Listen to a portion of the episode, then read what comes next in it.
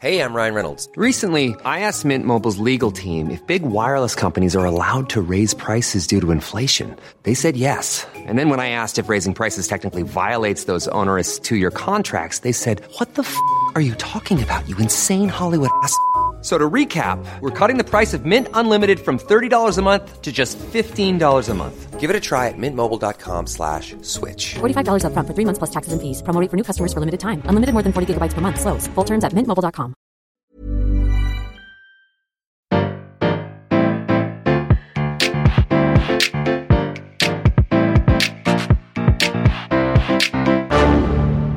Bonjour, vous avez choisi la réponse D. Mais d'abord, écoutez la question. Aujourd'hui sur la thématique histoire-géographie, la question est qui sont les maîtres Fifi? Les vidangeurs, les gadoirs. Tu veux en parler maintenant alors que je viens juste de prendre mon petit déjeuner? C'est pas cool. Mais je m'avoue pas vaincu. Je vais répondre à ta question. D'après le dictionnaire des sciences médicales par une société des médecins et des chirurgiens de 1821, la profession de vidangeur, la plus abjecte de toutes, est certainement une des plus utiles et du nombre de celles auxquelles on doit le plus de reconnaissance. Replaçons-nous dans le contexte qui les a vus naître. De tout temps, l'humain a dû trouver des solutions pour gérer les déchets en lien avec l'activité humaine et l'exploitation animale. En termes simples, il a fallu trouver quoi faire des eaux usées, des excréments et des déchets ménagers comme les épluchures par exemple. En milieu rural, pas de problème. Tout est réutilisé comme engrais ou éparpillé dans la nature. Mais dans les villes, qui grandissent souvent de manière désordonnée, c'est plus compliqué. Et à la fin du Moyen Âge, dans certaines grandes villes, ça pue.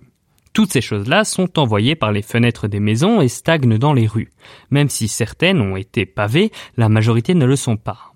De temps en temps, il pleut et il y a du liquide dans les déjections, ça évacue un peu, mais globalement, les gens pataugent dans la gadoue.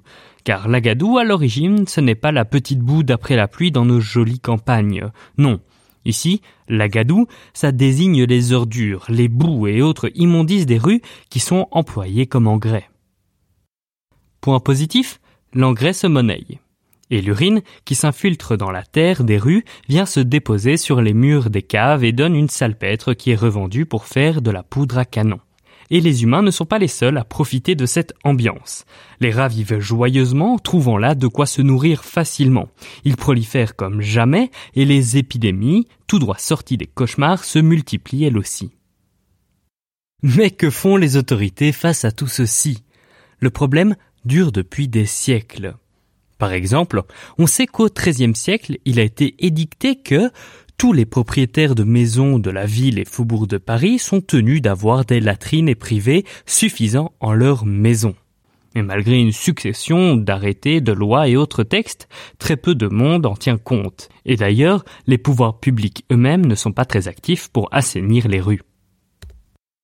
En 1539, un édit de François Ier oblige les demeures à avoir des fosses d'aisance. Il oublie toutefois de préciser que celles-ci doivent être étanches. Les excréments s'infiltrent donc dans la terre et par conséquent dans l'eau qui est ensuite consommée par les habitants de la ville. C'est donc à cette époque que le métier de maître Fifi va apparaître.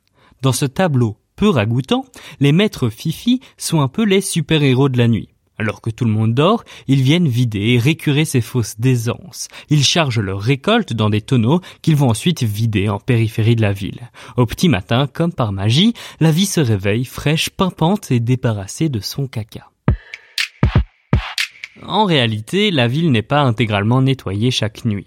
Le paiement de la vidange étant à la charge des habitants, les vidangeurs ne sont appelés que lorsque les fosses fétides sont prêtes à déborder. Leurs conditions de travail sont donc extrêmement dures. Le premier organe à être attaqué est l'œil. Certains vidangeurs perdent la vue dans l'exercice de leurs fonctions.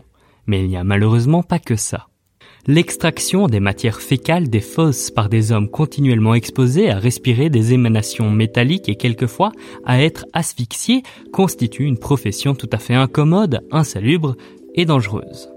Une des principales causes de décès est effectivement l'asphyxie, aussi appelée plomb par les vidangeurs parce qu'ils ont l'impression de recevoir un sac de plomb sur la poitrine qui les empêche de respirer. Elle est, la majorité du temps, soudaine et violente, voire mortelle. L'autre risque auquel on ne pense pas particulièrement sont les explosions. Un vidangeur lyonnais en 1749 va en faire les frais. Alors que les chaleurs estivales battent des records, il est appelé pour une nouvelle mission. L'éclairage électrique n'ayant pas encore été inventé, il travaille à la bougie. Il allume donc la sienne, puis ouvre la fosse qu'il doit vider, et là, boum L'explosion qui se produit provoque une flamme de 8 mètres de haut. À cette époque, on ne sait encore rien de la fermentation.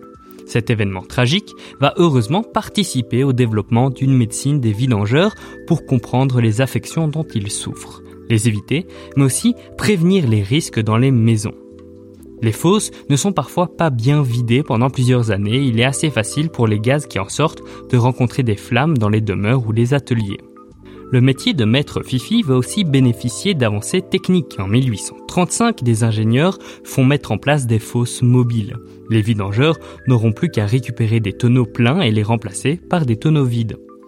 Voilà, vous savez maintenant tout sur les maîtres Fifi.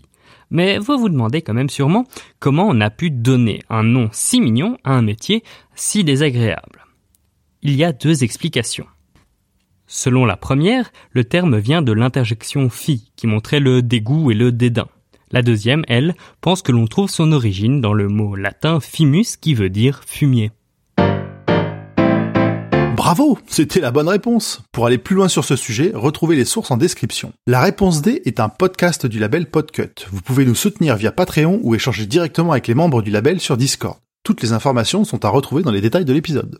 À demain pour une nouvelle question sur la thématique ciné-série.